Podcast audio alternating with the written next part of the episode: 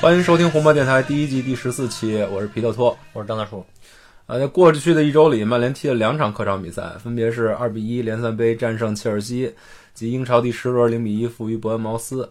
曼联球迷也跟着球队坐了个过山车，先是打破僵局的客场三连胜，漂亮的干掉了想要复仇的切尔西。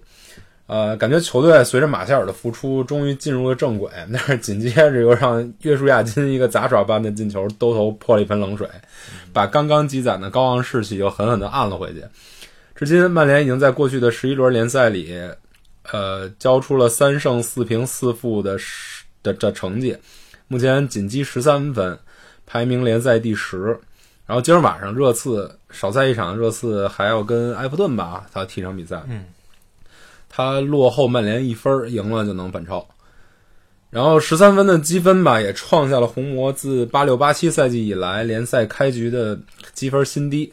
这个联赛已经过去了三分之一了，反正大概完成了第一阶段，在咱们赛前预测第一阶段已经和第二阶段的开局，反正比较惨淡。嗯，但是局势也没想咱想象这么严重。当时想的是，如果以这样目前开局，索尔斯克亚的的的帅位可能会不保，嗯但是目前看来好像还没有这个趋势哈。挺稳的哈。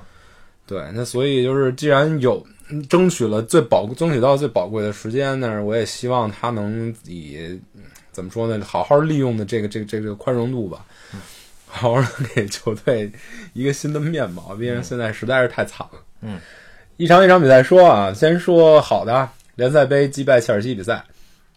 北京时间十月三十一号凌晨四点零五，英格兰联赛杯第四轮上演一场焦点大战，切尔西主场迎战曼联。上半场第二十四分钟，詹姆斯前场右路突入禁区，然后被阿隆索，呃，怎么说呢，拱倒了吧？主主裁判判给曼联一粒点球，拉什福德操刀点球命中，切尔西零比一曼联。下半场第六十分钟，切尔西快速反击，巴舒亚一一对四从左路开始盘带，呃，突至禁区前沿，右脚爆射，皮球贴地入死角，切尔西一比一。第七十三分钟，拉什福德右脚任意球直接射门，皮球越过人墙直挂球门死角。切尔西一比二曼联。呃，比赛的技术统计啊，那个控球率，切尔西是百分之六十五点四，对曼联的百三十四点六。然后攻入前场三十米区域五十比四十九，这差不多。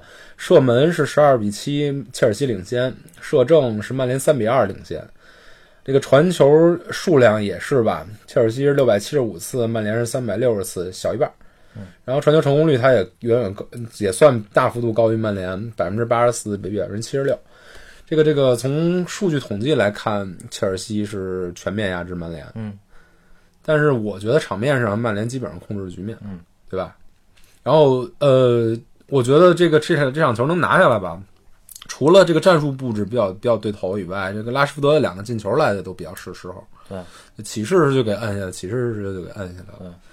嗯，而呃，那个巴舒亚伊那个进球，嗯，呃，我觉得是分两边说，一是有当时连续进攻情况下，曼联可能有点压不住对方了，嗯，后防的抗压能力可能逐渐正在瓦解，嗯，另外一个就是可能也是曼联的一个防守的一个缺陷，你记得在上一场比赛对诺维奇的时候，嗯。那个那个那个古巴那大哥，埃尔南德斯，对，基本上也是从同样的角度突进来，大概是同样的地方射门，同样的方式丢的这个球，嗯。所以这个可能会需要曼联总结一下吧，踢就是在这种情况下，从右路从左路往中间切的时候，嗯。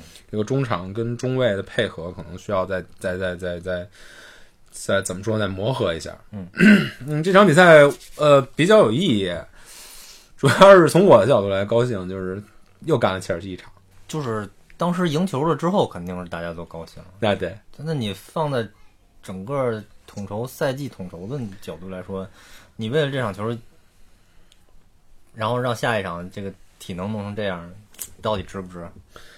值当时肯定是高兴了啊，嗯，包括那个个这个拉什福德那球进的真牛逼。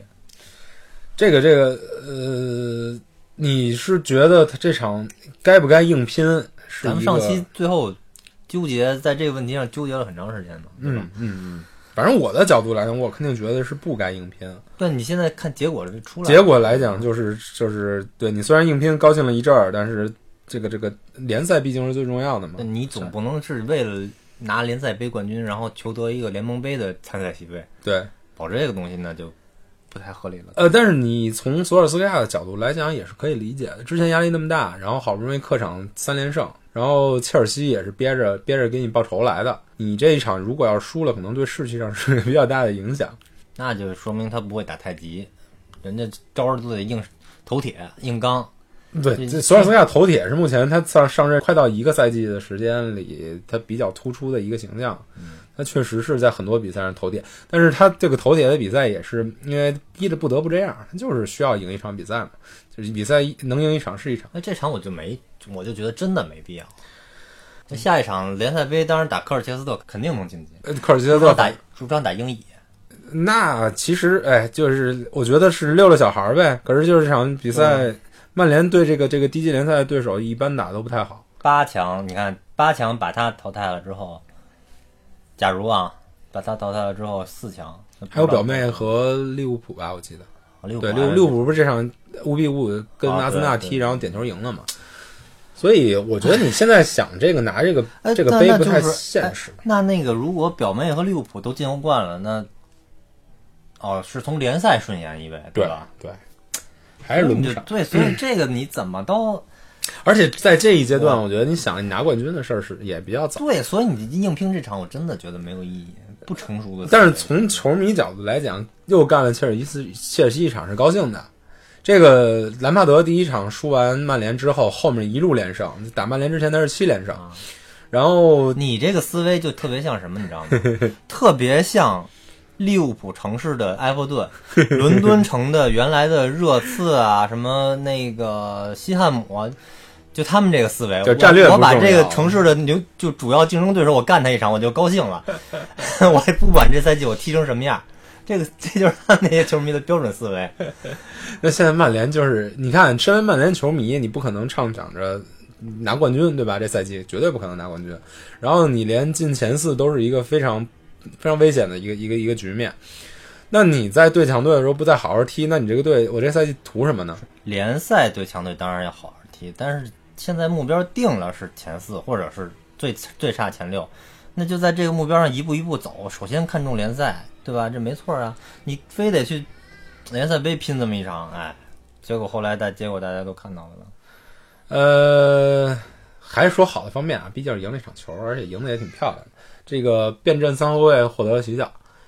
之前一场变三后卫是对利物浦，现在这个现在这个问题也像像是之前就是，呃，十年前的埃弗顿或者是几年前的莱斯特这种球队，嗯，就是你让他打强队，在收着打打反击的情况下，很有办法。嗯，但是你让他去面对中下游球队、下游球队，人家缩着打的时候，你没有一个特别好的，其实你你 你老说看不上莱斯特跟埃弗顿，或者说曼联不应该有一个定位。你目前看了曼联的这个阵容，跟当年就是莫耶斯带嗯，带埃弗顿的时候、嗯。和呃莱莱莱斯特这两年的情况，其实是差不多的。嗯，或者是说是你阵容还没呃跟阵容比人稍微好一点，比多几个好点的球员，但是你整个的熟练度跟打法成型度是远远不及当年还的不如他们，埃弗顿跟是这样。所以你以这个定位来讲，我觉得是合理的。你不要想你永远想着你自己是曼联，现在转型中的曼联，经经过了前几个教练的毁毁来毁去，或者说风格的大变化，然后阵型的乱乱拼凑以外，以后你到现在只能从这个定位慢慢往下慢慢爬起。那是你的心理定位，但是对于这个球队成绩上，从董事会要求或者你的那些赞助商的那个要求来说，不能有这种就是你不能把自己放到一个中游的球队的定位来。对啊、可是就是因为这种思维，所以你经历了这么几任失败的教练，或者难听的说，你当时请穆里尼奥为的是什么呢？不就是为了把自己从中游水平的中游的水平拔到一个恢复成一个就是英超一流球队的一个水平来定位自己吗？管用吗？不管用，对吧？所以你只能脚踏实地。你要想未来短短短在五年时间或者十年之内完完成这个复兴，那你只能一步一个脚印儿从这个就慢慢开始爬起来。是这样的，但是我不觉得联赛杯打死磕切尔西是一步一个脚印儿，呃我觉得刘这我这我同在联赛这我同意一个脚。这我同意，爽归爽。当时当然想啊，当时我看听完看看完这场比赛是非常爽。当时我想的是，嗯伯恩茅斯也不难踢，嗯你赢完切尔西，你你这场球苟一个是苟一个一比零，嗯，这不就这不皆大欢喜吗？嗯，但是事实就是你苟你苟不出来这个一比零，对，那就是整个这个这个舆论的风向跟咱们谈话内容跟跟对这个对切尔西这场比赛的评估，那就是完全天翻地地覆的一个局面了。对对，呃，不管怎么说吧，我觉得这个三后卫还是挺好的，打强队肯定没问题。打强队没问题。你你利这个还是之前咱们说的利物浦那场比赛说的是，你两个前锋，两个高速的前锋，充分利用对方的肋部，嗯，然后你这个边后卫。呃你这个后卫是一直在三后卫、四后卫之间切换，嗯保持大概三点五个防守队员在位置上，嗯然后你能上去的那个边后卫、边翼卫，嗯，能够拖起来前面的对列内部的攻击，嗯，同时，呃，最好的其实就是对两个后腰选手的释放，嗯，对吧？对你看这场比赛，弗雷德跟跟跟小麦克俩人踢得非常爽，嗯，能上能下，嗯能组织能进攻，嗯，小麦克还肯定是我这场比赛的最佳球员，嗯，缺点。缺点缺点就是这个阵型局限性太强了。对，只能打，只能打强队，打不了弱队。对他对对手只要一一龟缩，你一点办法都没有。对，那就这阵型就是一废子，你后后场多一个人，前场少一个人，就是没法把它当做一个曼联的固定打法而。且对前场三人组的消耗太大了。哎呦，对这场这场，哎，还你还别说，这场最后拉了胯的不是拉什福德、DJ 和哎那个那个小佩，马奎尔，最后是马奎尔跟跟万比萨卡俩人拉了胯了。嗯这也是不管是三后卫还是四后卫打法，反正对这俩人的消耗都都非常大。嗯 这是一长期积累的结果。对，马奎尔也是从那个开赛第一轮到现在基本上没休息过吧？呃，没基本上没休息过。啊，嗯，强队弱队都打，好像就是没休息过，不是不是基本没。他好像出场时间比万比萨卡还长，恨不得比德赫亚还长比。德赫亚还长。呃，这呃，那就那就这么说吧，这这场三后卫效果很好，限就是准确的限制了对方的强点。就是反击阵嘛。啊，对，然后又给又给了又又给那谁兰帕德一场憋。嗯，呃，那就说说说亮点，说亮点，嗯拉什福德那脚任意球，嗯，这也不得不说吧。嗯真牛逼，想不到能进是吧？哎，首先我觉得点球就值得一说，嗯之前没踢进，嗯，你觉得我靠，呃，曼联现在点球命中率好像百分之三十多，从他妈概率学上也得进一次。但是这脚其实射的还不错。嗯，对，这个这个这拉什福德有一特点啊，就是射任意球时候心理素质比较好。嗯之前对巴大巴黎的时候嗯也是，然后包括这赛季两个点球不进之后，那个踢的也都比较漂亮。嗯嗯，这叫任意球嗯，C 罗在板，嗯，就是他 咱一比直 C 罗那还漂亮。对 C 罗那个踢着右右脚一死角，我觉得这俩当然 C 罗那也难度也，C 罗那难度在于很近，对对，他他离人墙近跟跟离门近，对他这个在于很远，对。漂亮。劲儿大，而且那个球左右飘了一下，然后还还在往下坠，反正这个难度真真大。他他他扣死 C 罗这么这么久嗯，终于射进了一个注册商标的进不球，但是他这个命中率反正确实是一般了点儿哈，是的。其实 C 其实 C 罗那个任意球命中率也一。般。呃，不只是这脚任意球吧，拉什福德对强队的时候，就是这个这个这个保持输出的能力确实挺强的。他这场比赛踢完以后，二十二岁，正好二十二岁生日。他三十一场对阵英英超前六 Big Six 比赛，直接打进了十三个球，嗯然后贡献了十一个助攻，就等于参与了二十四个球。嗯这可就是场均零点七个贡献，嗯这就是我记得比这个数应该是比鲁尼这个之前一直说鲁尼是强队杀手嘛，嗯比鲁尼还高。嗯然后打进这强队呢，打进切尔西五个球了，嗯打进利物浦仨，嗯打进阿森纳俩，嗯曼城也俩，热刺一个。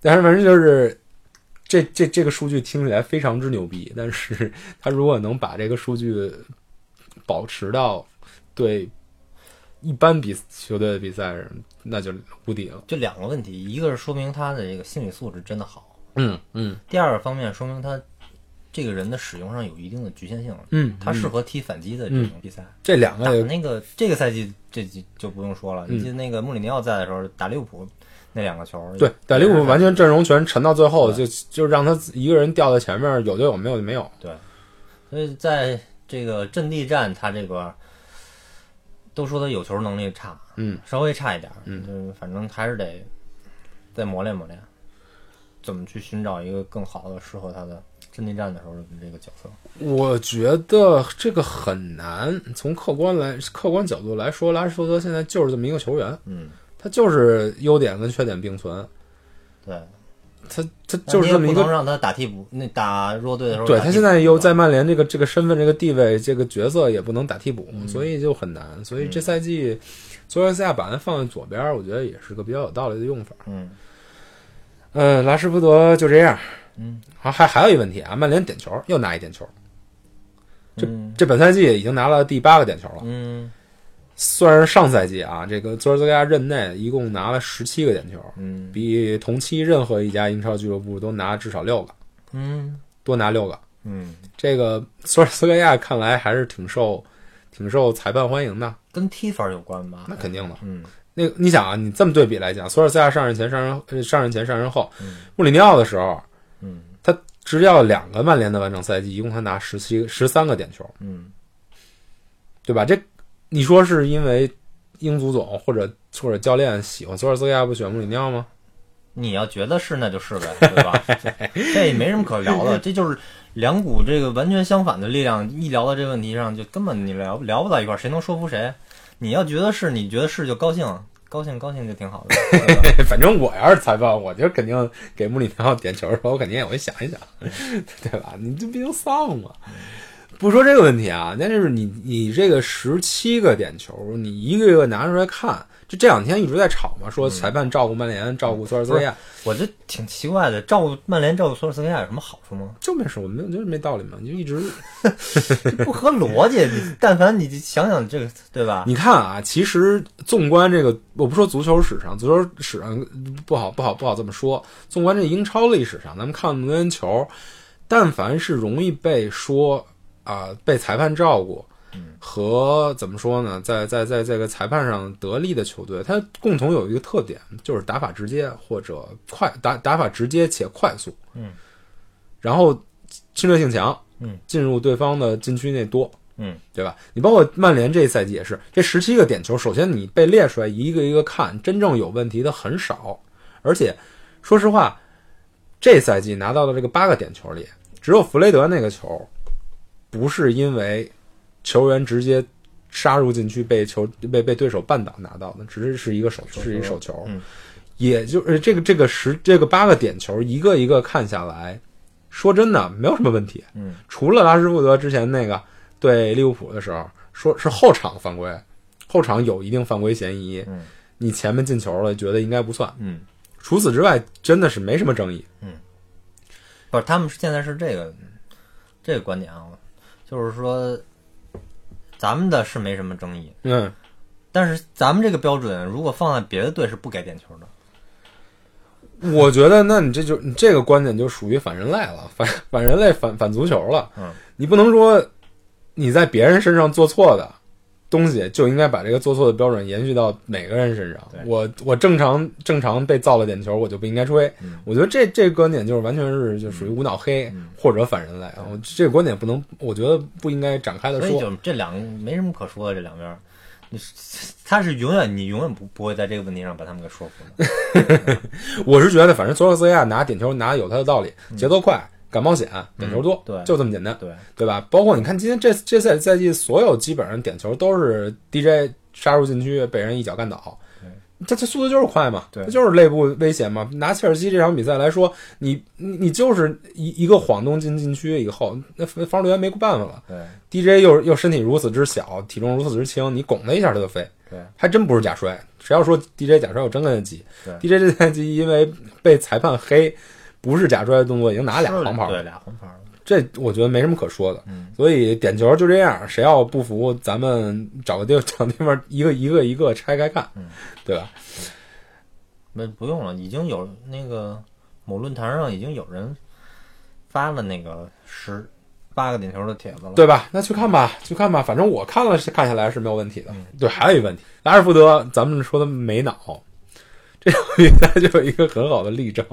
这大哥比赛之后受伤了，嗯，滑滑跪，受伤不是因为跑太多拉了胯，也不是因为跟对手直接对抗被干倒，嗯，是因为滑跪的时候受伤。但他下去的时候是用冰袋敷膝盖敷膝盖。这个滑跪要受伤是划伤啊，还是就是就是扭伤或者伤啊？不是是扭伤，扭伤啊？，对，因为你的小腿跟草地形成形成摩擦，你的大腿重心又在往前递，所以很容易膝关节受伤。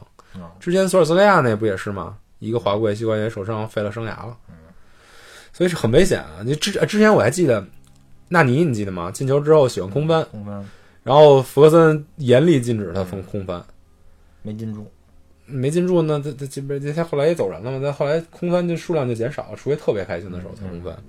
这个我觉得是索尔斯克亚可能需要提点拉什福德一下。拉什福德现在这两这两双腿这么金贵，应该留在该用的时候用吧。嗯。行了，那个赢切尔西那场比赛赢了也没聊开心，接着说说比较丧的比赛吧。嗯，联赛第十一轮输给伯恩茅斯。北京时间十一月二日晚八点三十，联赛英超联赛第十一轮，伯恩茅斯主场迎战曼联。上半场比赛双方互有攻守，第三十三分钟，马夏尔带球杀入禁区后被莱尔马放倒，不过主裁判未做任何表示。第四十五分钟，A 史密斯禁区右侧传出兜传，门前的约书亚金胸部将球一停一挑，抓住机会转身半转身抽射破门，一比零。主场作战的伯恩茅斯率先取得进球。下半场德奥亚屡屡救险，格林伍德重注，最终比赛结束，曼联客场零比一不敌伯恩茅斯。技术统计啊，那个曼联控球占一定优势，五十七点五对四十二点五，攻入前场三十米区域也是六十二对五十三，也是占优势。射门十五比十二也是占优势，可是射正就就就明显就不如对手了，四比六差俩。这场比赛吧，就就比较难说了。曼联接近六成的控球优势，但是其实的比赛是很失控的，对，根本体现不出来六成的优势。嗯呃，你说是因为把门前把握能力吗？还是因为什么原因因素？反正输的比较惨。就是配置问题，就是体能又跟不上，嗯你配置又不行，嗯，然后再加上那个丢球比比较意外吧，可以说是偶然中的必然吧。他不止那一个进球的威胁，其实整场也形成了几次还挺几下那个后插上进攻还挺有威胁的没错。啊，而且这场这比赛跟切尔西的比赛就正好相反。这个伯恩茅斯首先那个谁是一打防守反击的高手，伯恩茅斯反击打的真好，他他这赛季还不如上赛季打得好，因为他有几个关键球员受伤了。他那个你看他每次从那个后场断下球或者是发动反击的时候，一脚开球，要么第一点，要么第二点，就永远他能拿着球，嗯中锋回来，嗯永永远能拿着球。嗯，他而且他套路非常之熟，虽然他欠欠缺了几个比较关键的枢纽点吧，但是他整个套路就明显看出来，这个反击能力是比曼联强的。对。然后曼联这场又是回到了四二三幺，又是一个典型性的失败。这个曼联这场比赛输球的套路，咱们简直太熟了。就是不具备打弱队的这个攻城拔寨的能力。那你说是四二三幺的问题吗？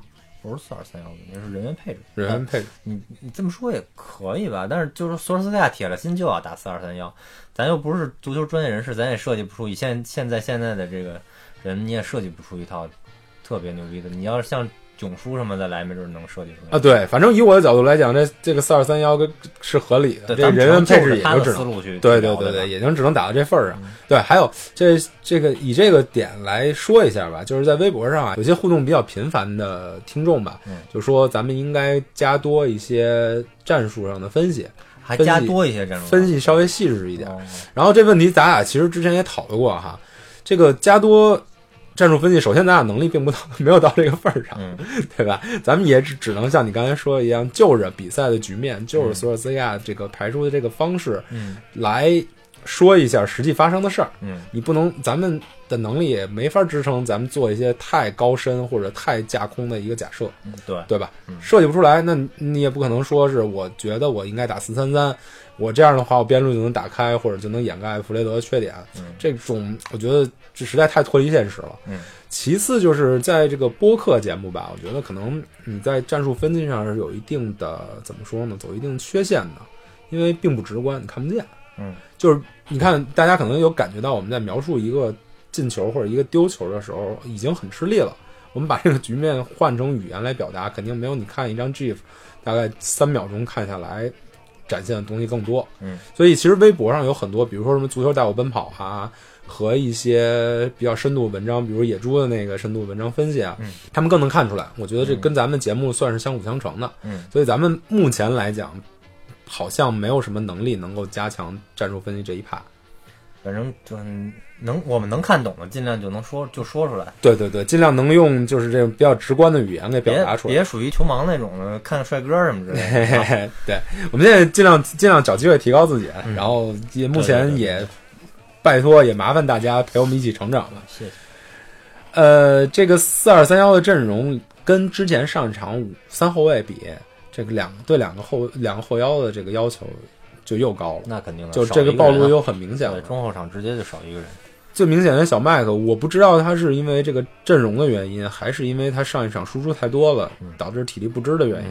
反正这场的活跃度跟受到阻碍，就明显跟上一场不是一个等级的。我觉得都有。你那个四二三幺之后那两个中中前卫需要考虑的事儿，比三后卫或者五后卫，对对对，要要多。而且两个中后卫对他们出球的帮助就比较少了。对你，而且你再看，如果博格巴回来之后，他身边不是弗雷德了，小麦克踢的可能更拘束了。嗯，对，嗯这个这两个后卫需要完成攻防转换，嗯需要在防守，然后还要需要把球上到一个比如说前腰的身边或者身后，嗯，我觉得很困难。以这俩人的能力来讲，目前并不现实，嗯，所以这场又很很很痛苦。还有一个问题，就不只是俩后腰的问题，又来一个前腰的问题。就是每次咱们踢四二三幺的时候，咱俩都不停的在说，赶紧买前腰。赶紧买前腰，赶紧买前腰，赶紧买前腰。现在就陷入一个死循环，每次踢四二三幺，马塔上，大家又想念林加德，嗯林加德想上，又觉得小小佩可能会好一点。嗯这场小小佩来，大家又开始想念马塔，对，是一个死循环，就是这仨人各有各的大缺陷，然后他们的优优点现在也并不能完成完很好的发挥，嗯，所以这个现在目前看来，在弗雷德勉强能够用的情况下，这个没买前腰是这个夏天最大的一个败笔，是的，甚至比前锋还要败。是的。东窗反正希望就是呃，查理耶那谁表现还特别好，他的进球就是进球参与率比上一个赛季还高，这就很遗憾了。他毕你说你就差这几千万吗？哎，这个差几千万那个问题，一会儿在后面还能提一下，嗯因为有一条新闻有什么相关，放到后面说吧。还有一个问题就是这场比赛上一场巨大的消耗受到了直接的惩罚，对其实开场十五分钟表现是挺好的，对，十五分钟其实对方也立足未稳，未稳，他也不知道你的这个你怎么攻怎么怎么怎么攻。对对咱们有几次，你不能说绝佳机会，但是打出套路来了，打出东西来了。嗯，这哎，但是也就打了这十五分钟，然后就不行了。其实这十五分钟大概有三到四次非常非常好的机会，对，都是基本上都是由马夏尔回撤或者小小佩传到右路左他们对方左后卫的身后、嗯。D j 高速插上以后传中，而且他传中质量非常高。嗯。我记得是马夏尔不对，小小佩左脚没、没打着，是一个必嗯基本上是必进的球，结果他左脚打空了。嗯然后还有一脚是传到远点，弗雷德插上，他右脚抡空，嗯 就是两个非惯用脚做出两个特别业余的打门，嗯然后没能没能拿下来。嗯还有一个就是 D D J 有一个禁区前沿一个远射，嗯，也是那也可惜。所以这个球吧，当时那以以这个这个比赛发展来讲，如果当时能取得一个进球，后面的比赛就相对比较好打了。对，但是你就没有当时就有点这几个机会没把握住，如果当时心里就有点发毛了，对吧？所以后来输球的时候我是很平静的。对，当时我手里，我倒还没那么早就想那什么，我手里刚想发一条微博，就是曼联会为开场十五分钟没有取得进球而付出代价的时候，约书亚金就来了这么一个。接着说回到这个上一场的消耗受到的惩罚吧。那个小万万比萨卡、这场比赛的表现，我觉得可能是他加盟曼联以来踢的最次的一场，嗯甚至没有之一。不只是那个丢球啊，那丢球首先他是非常业余的，我不知道为什么他要去抢约书亚金的前点，对他直接倚着他就转不过身了嘛，他去抢了就被挑过来一半转身射门。除此他之外，他首先他对自己的腿的长度有一个，有一盲盲目的自信，迷之自信。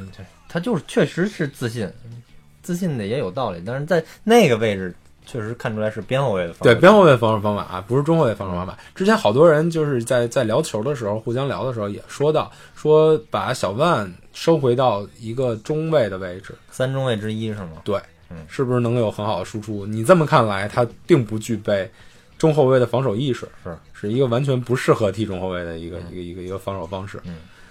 呃，除此之外，他这场虽然我估计你后面看数据，他还是会输出了很多抢断跟好多很多一对一的成功铲断，嗯，但是你看他的动作就已经非常疲倦，而且非常痛苦。对，他铲断的效果也也明显不如之前那几场。之前是你铲断脚下以后能把球递出去，嗯，现在只是勉强地把球破坏杵一下或者或者杵半下，嗯这就能很好的看出来他身体素质的下滑。嗯，这个就很危险的信号。如果周中比赛再让他上，嗯再让他踢那个那个游击队的话，嗯我估计他肯定就伤了，离大伤不远了。嗯所以千万不要再这么干了。嗯，那你觉得？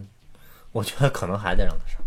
啊我还是希望，哎，不是，你但是你这么说，这几场连续布兰登威廉姆斯在踢，布兰登威廉姆斯踢，然后是把杨换到右边去了。对啊，还可以这么用啊。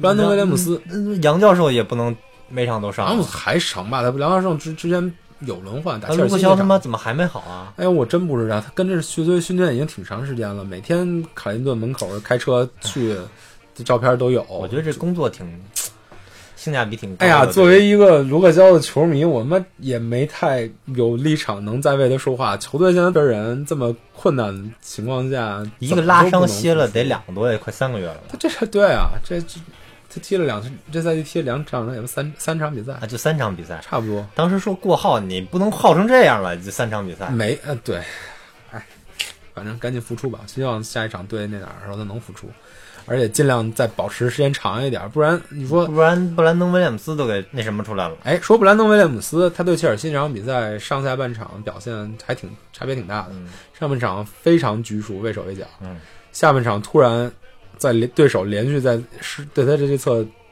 施压的情况下，突然就开窍了，嗯，就我们开始跑开了，然后心也放大了，表现呢基本上是能在他预备队的那种表现，能上昨天能下。在那个打伯恩茅斯那个最后那十分钟表现也还不错，对，也算盘活了这边儿了。所以那下一场尽量就别让别让小班再上了吧，就布兰登威廉姆斯这么好的状态，再上几场，我觉得他起码能打个游击队，我觉得还是可以的哈。不过这这这些小哥长得虽然帅，但是发型有点太贾斯汀比伯了，嗯 他这发型不得我心。嗯这这这场比赛，我觉得值得说的，与其说你比赛场面、比赛战术，我觉得几值得说的是几个精彩镜头吧，嗯跟比赛无关的精彩镜头。嗯，呃，先说比跟不先这么说，你是要说那喇叭那个吗？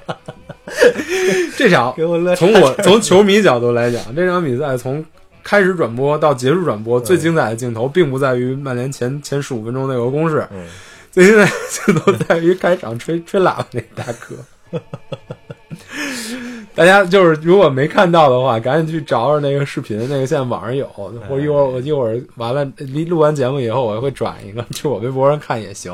主要他这个场合是一个非常肃穆的，对，它是一个纪纪念的念一战阵亡将士的对，然后 镜头给了一给了那哥们儿一个大特写，那哥们儿吹号的时候喷出来一块布。我觉得这个还是有娱乐效果，真的很强，比整个比赛的娱乐效果强。还有就是，呃，下半场换人的时候，索尔斯克亚给了那个给了给林加德一个小纸条嗯，然后现上面密密麻麻的，这回倒是没有很好的转播镜头或者没有那个照片能给出来，它上面到底写了什么，嗯，但是知道肯定字儿巨多，巨多密密麻很。长很长时间。没错，而且那个林加德那表情嘛，是一脸苦闷的懵逼，嗯就不知道他他他给了是什么指令。但是其实之后，呃，曼联也有一定的变化，包括这个这个连换人之后吧，你能看出来，呃，有那个换上的这几个前锋进个进攻球员，给对方的后卫造成了一定的压迫。就是说，马夏尔、林加德、拉什福德、青木，嗯基本上是一字排开，嗯。把对手的这个后卫线压到一个比较扁，嗯。离球门比较近的一个状况。这个效果也是有啊。第一次这么压，小麦克就获得了一次禁区线远射的机会，嗯。相当空的远射。这这种这种远射机会，呃，到最后几分钟一直有一直一直都有对。远射机会，其实。对，也是在这个指这这整个进攻指导思路的情况下，而且还有包括那个谁青木那个后点抢点，也是这个思想家。弗雷德在最后两分钟的时候还有一脚完全禁区线完全空了，一脚兜的绵软无力的一脚，都都对，但是射门质量不佳。这也同样的就是说，这个换人是思路是有的，效果也是有的。但是这个目前的这个球员的水平确实是比较难撑起这个，肯定是最后时刻逆转强入利物浦嗯，打谢联的时候，嗯，都得用这种招儿，最后靠那个迪恩迪诺的一个这个这个漏球对当当下漏球才狗那么一个进球。那你现在曼联这个埃弗顿，十年前埃弗顿的还不如埃弗顿的水水平，你都在预先丢了一个球的情况下，你去打，对吧？那肯定是你这种比赛你就不能先丢球了，先丢球就很难很难很难很难。对，以曼联实力就是先丢球，基本上宣布了你这场比赛。当然了，如果你要有一个曼朱基奇，可能会好一些。希望吧。对，以昨天最后那在个七八十分钟的时候，有一些传中球什么之类的。最后昨天那个局面下，有一个曼朱基奇真的比较能解决战斗，包括甚至说，就咱咱们话又说回来，有个费莱尼可能可能也能解决一定这些问题。呃，比赛聊的不开心，咱们就聊新闻吧。聊先先先从先从二逼新闻开始聊，先从傻缺新闻开始聊。嗯那个为了庆祝中国新年，曼联将于明年一月二十五号发售一款新的限量版球衣，嗯看见了吗？嗯，左手画龙，右手画彩虹。我觉得这个这个阿迪的这个设计师是不是对中国元素有点什么误解，或者他去了错误的地方进行了一点采风？你说是像雅库达是吧？对对对，我觉得这穿上是直接效果，就那个就那个模特儿那个效果，就像像那一个日本的亚库萨，嗯，并不像一个中国人。说是中国新年款，我还觉得比较懵。还好还好，曼联球员不会穿着的。嗯，肯定不会。曼联球迷可能也不会。曼联球迷我估计也不会，我希望到时候看到，我觉得在中国可能不会卖出几件儿去，那我希望看到有 有那种长相怪异的英国大哥哦穿上这个就是来嘚瑟一下。第二个新闻啊，曼联曼彻斯特晚报揭露了曼联近五个赛季的薪资支出与收入情况，每年薪资支出约占收入总比的百分之五十。我觉得这个新闻吧，虽然不是一个什么大的新闻，但是我觉得可能能拿来说一下。嗯首先，这百分之五十从俱乐部运营角度上来讲，是一个比较安全的一个数一个线，嗯但是也是一个死线，就是高于百分之五十你就有风险，对你低于百分之五十你就是安全的。嗯而且我相信，为了保持这百分之五十，嗯也是这夏这个夏天出了那么多人没有买够人的一个原因。嗯，而且他这个百分之五十，我记得是是为了这几年这个提高成绩，然后特意提上来提上来的。对，这个薪资水平，就是我觉得这条新闻可以怎么说呢？侧面反映了夏天引援的策略，以及我最怕的是这条新闻也反映了冬季引援的这个策略。你的意思是？我的意思是，现在目前不，首先曼联现在目前这个状况，踢了这这这这十一轮比赛，曼联阵容的问题很大。嗯，所以你理论上应该想到，曼联要改变这个局面，要需要在冬天尽快，为了为了这个赛季的目标，嗯冬天可能会有大手笔的投入。嗯但是这个大手笔的投入仍然会受这个百分之五十这条线索制约。你的意思这是我担心的。薪资不会太高是吗？包括对薪资不会太高，也就代表着，比如刚才咱们提到曼朱基奇嗯，来队的可能性，就是说，如果曼朱基奇接受一个比较合理和中超，比如中超球队来竞争的话，对你中超给他开一个天价合同，嗯。他为了他他是为了足球本身在曼联，为了足球本身在曼联好像听起来也不太合理，对，还是为了钱在中超捞自己生涯最后一笔大合同。嗯，所以曼联在竞争诸如像曼朱基奇，包括什么穆勒，还有不靠谱的什么贝尔什么之类这样的球员上面不占优势，嗯也可能压根儿就不会这么考虑问题。嗯所以这个冬季这个引援这个周期还没到啊，咱们现在如果聊这个问题还是太早，这个新闻都不够，这个发酵程度也不够你。要是这，首先这个百分之五十，它不是一个硬指标。嗯，嗯，你为了这个舍本逐末去牺牲成绩，不引援，引引不到强援，然后最后你的影响球队收入了，那不更不值？对，这是你从球足球角度、从球迷角度来思考这个问题。可是从经营者角度来讲呢，这又是一个为了保持球队良好运转、健康造血、健康健康运行。哎，经营者，那你就看看这未未来两三年成大幅度下滑带来的营收会不会减少？对，我的意思就是说，减少了，经营者是不是你的意思？华尔街那些人只能看真正等到成绩那个营收减少了，他们才开始投入，是这意思吗？有可能啊，非常有可能。那不傻逼吗？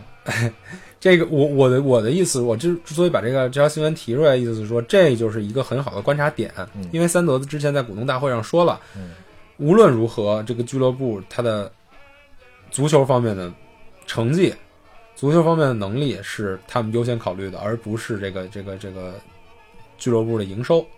这个五十条线在冬天的这个表现，可能能给球迷提供一个切实的观察点。嗯，呃，另就是底下之前前两期有一个观众留言说，曼联像现在过去的那个什么企业 这可以念，啊，像过去的国企，队员、教练看 DNA 自立，豪门优胜，略态是正道，但有考核有目标，财富是拼搏不输的精神。这个时代已经没有贵族了，只有富二代。就是说，他就说像像曼联现在就像一些那个已经比较腐朽的那种大型企业的那种那种感觉嘛，就是一切都是在既有的规章制度下，然后光看数据，光看你的财务报表。对，就是你的考核的方式非常非常非常落后。昨天那个拜仁那个经理叫什么来着？哎，昨儿拜仁是不是输法兰克福输一二比五啊？对，咱先不说那个，拜仁那个赫内斯不是说了吗？说足球不需要有钱，更要专业。说他那个原来的榜样，曼联现在就是除了钱以外什么都不行。我的意思就是说，他现在人家也现在看见这个问题了，就是你现在曼联是营收好，但是除了营收呢，成绩也不行，嗯，对吧？嗯足球专业领域能力都不行。嗨，我这个这么说，我觉得根本原因就是因为你曼联成绩不行嘛。这话是怎么说？你曼联只要成绩好，你无论怎么着，他都能把这话说好听了。你这个球队成绩不好，你怎么着？你无论什么情况下，能把这话说难听了。这也就是咱们一直不是说这个问题吗？我曼联经济好，财务好，并不是一个不好的之处。你不好，你的问题不是在于这儿，你的问题是还是在于你成绩不灵啊。对啊，但是咱们担心的就是成绩不灵了以后，影响到财务，慢慢的就比我我是这我一直一直持有这个观点啊，你曼联成绩不好，你财务好，那起码还有财务好呢。你比起来那个成绩又不好，财务又不好的，你起码还有钱呢，嗯，对吧？我觉得这个赫内斯说这话没有什么道理，就结合他对拜仁这长久以来经营模式，利用体制对其他所有德甲球队进行一个盘剥，削弱自己的竞争对手来加强自己。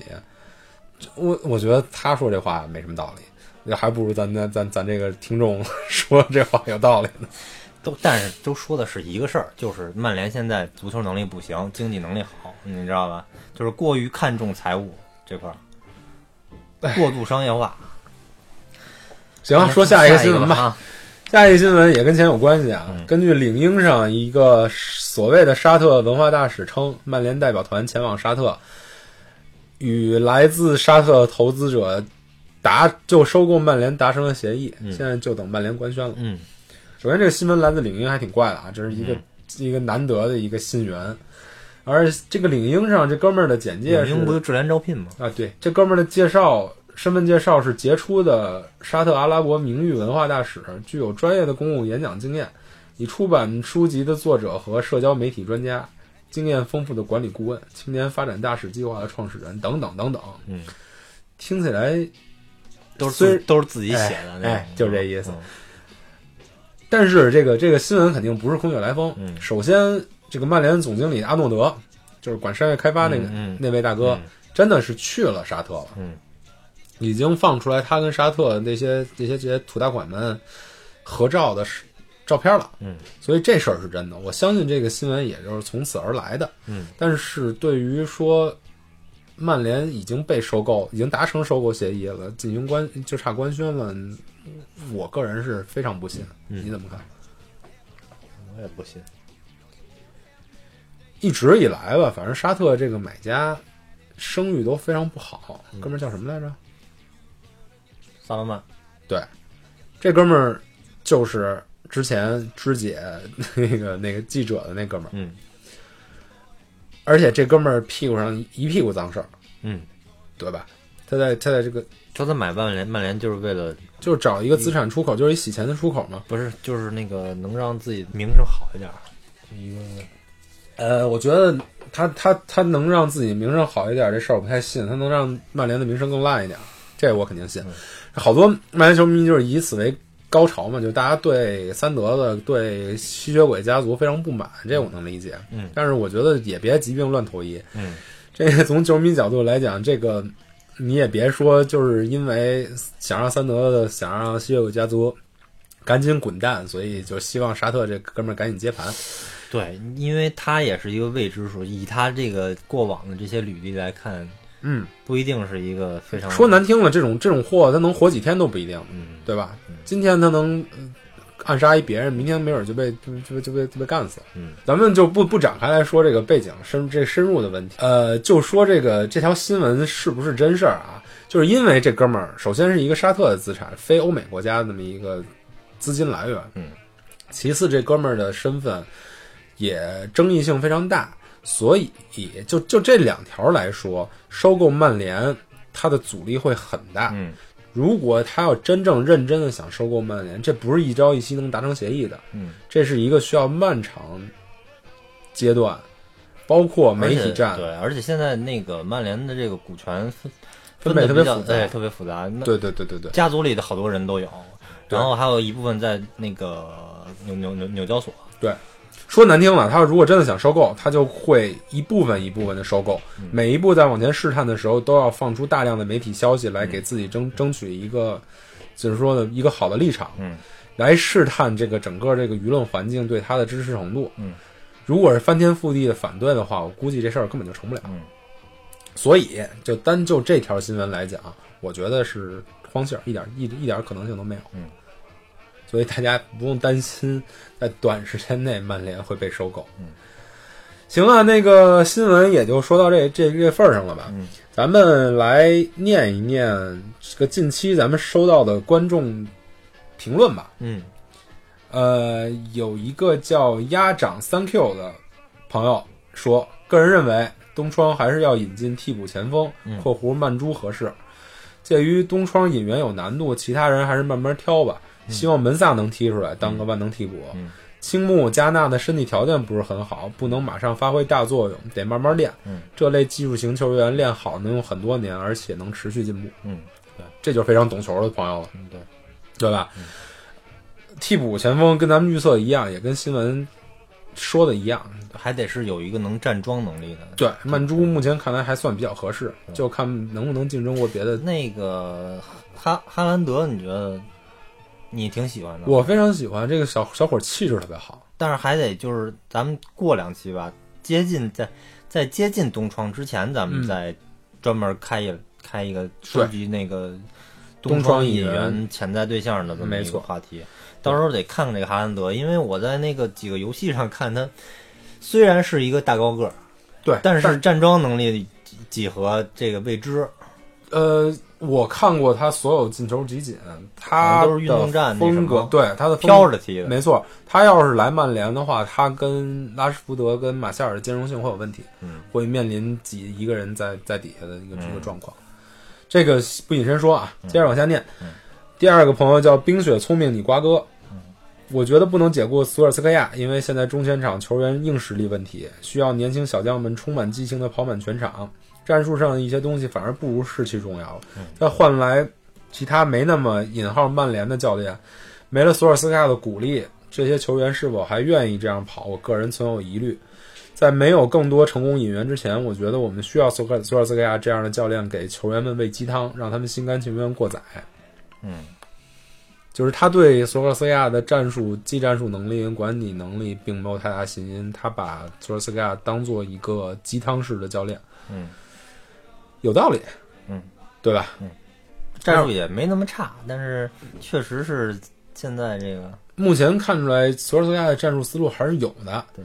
但是确实是他的细节跟调教，跟在某些大的选择上还是有问题。对，嗯他肯定不如那些，比如说囧叔啊什么这样已经成非常成熟的教练，对，那个就是更怎么说呢？更能更能把球队往高的一个层面带。嗯但是你要说他单奔儿是一鸡汤教练，我也不太认同。嗯，我只能说是曼联目前现在的人员状况，现在这一个转型的状况，跟前几任失败教练选择积累下来的那么一个一个不得不解决的问题窗问题窗口期。这个欧洲这个鸡汤型教练，你 你有印象都穆里尼奥啊，不是还有别的吗？呃，坦白说，我觉得五大联赛，国内是真国内是朱广沪、金志扬、对童元硕，这都是鸡汤型的教练。但是你说在五大联赛竞争这么激烈、这么高精尖的这么一个体育商业化这么成功、这么高精尖的一个体育领域，我觉得光鸡汤教练是根本没法存活下来的，或者是说只能在非常非常短的一段小的时间存活下来。嗯我印象中，反正跟曼联关系非常贴近的鸡汤教练基本上没有。嗯。呃，下一个啊，Jerry L Z Z Z Z Z Q O Q，就算输了利物浦，索帅也不会下课。曼联在这场比赛之前已经做好了输球准备，而且本赛季不好，高层做好了经历这些的准备。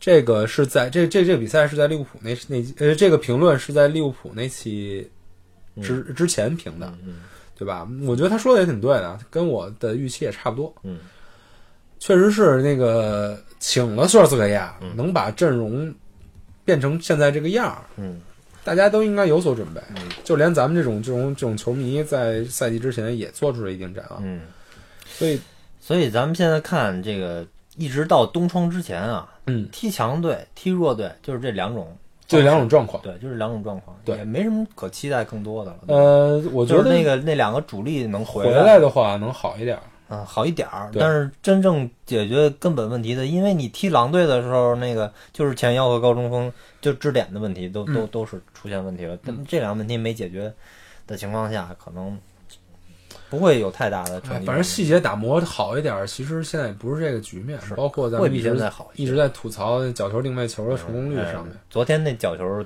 哎，踢了多少个？对，没有一个，基本上没有一个你还上上一期还说上脚消费脚法好，然后有变化了。结果咱们说需要长时间观察嘛嗯，现在观察起来，以这场的角度来讲，又是没戏，又是白搭。好啊，就这么着吧。呃，未来的一周还是一周双赛，但是比之前好一点，就是一周双赛就是以代劳又回主场了。嗯，十一月八日星期五早上四点，主场对贝尔格莱德游击。嗯，这场比赛，球球索尔斯克亚轮换吧。真的又觉得悬。他这场拿下这个出线就会嗯，基本上就出现了，对而且还是主场踢。对我能理解，如果他要是想把这场拼下来，会再让主力再扛一场。对啊，但是说白了，我真的不太，就是我是不觉得联赛杯到底有，不是不是欧联杯有什么蛋用。欧联杯拿了冠军能踢欧冠，哎，对，操，这个欧联杯我是一直特别看不上欧联杯。嗯欧联杯我我要是主教我练，看不上，主要是他那个他那个日程太太操蛋了嗯。你看，八号踢这场比赛，十号紧接着又踢嗯联赛。嗯，那联赛重要还是欧联杯重要？我甚至觉得欧联杯小组赛全输了，一场不出线，光遛小孩我都能接受。当然，从经济考量跟从这个声誉考量，嗯肯定是个大问题嗯。但是以我个人角度来讲，反正咱们玩游戏肯定就是肯定就放了哎。你要人不够的话就放。体力不够，就对于体力的影响特别明显。嗯，没错。接下来就是十一月十号星期日晚上十点对布莱顿。布莱顿目前是三胜三平四负，英超排名第十四，跟咱们成绩一样吗？不是，但是他他进入球低啊，嗯但是他他这礼拜刚刚二比零赢了赢了诺维奇，嗯。所以士气也算是有一个提高吧。布莱顿是自打升上来之后，咱们就没在他们身上占什么便宜。嗯，我记得之前还被人做集锦了吧？嗯，反正这场比赛我又不想，我我还又不想说什么必须拿下、不得不拿下这样的分儿了。曼联现在排名第十，就是打布莱顿还是那么不好打。嗯嗯嗯，就是看细节了呗，嗯多练练一球，嗯，然后多看看球运怎么样。对你现在看来定位球是真的重要，对吧？嗯这种这种场面下，你十十几个角球一个机会都把握不住，真是太遗憾。哎，也别那么丧吧，反正咱每次丧完之后都会有赢，然后咱每次得意之后都会输球，但是好像丧一点，对于那个收听量的 影响会会是正面的。每次特别丧的比赛之后，收听量都都有上涨。这就像一个那个小组心理治疗一样，就像什么戒酒会啊什么之类的。这是咱这是感觉要戒曼联会。嗯，行啊，就这么着吧。十月十号之后，看看比赛是什么成绩，然后咱们再聊吧。就这样，拜拜。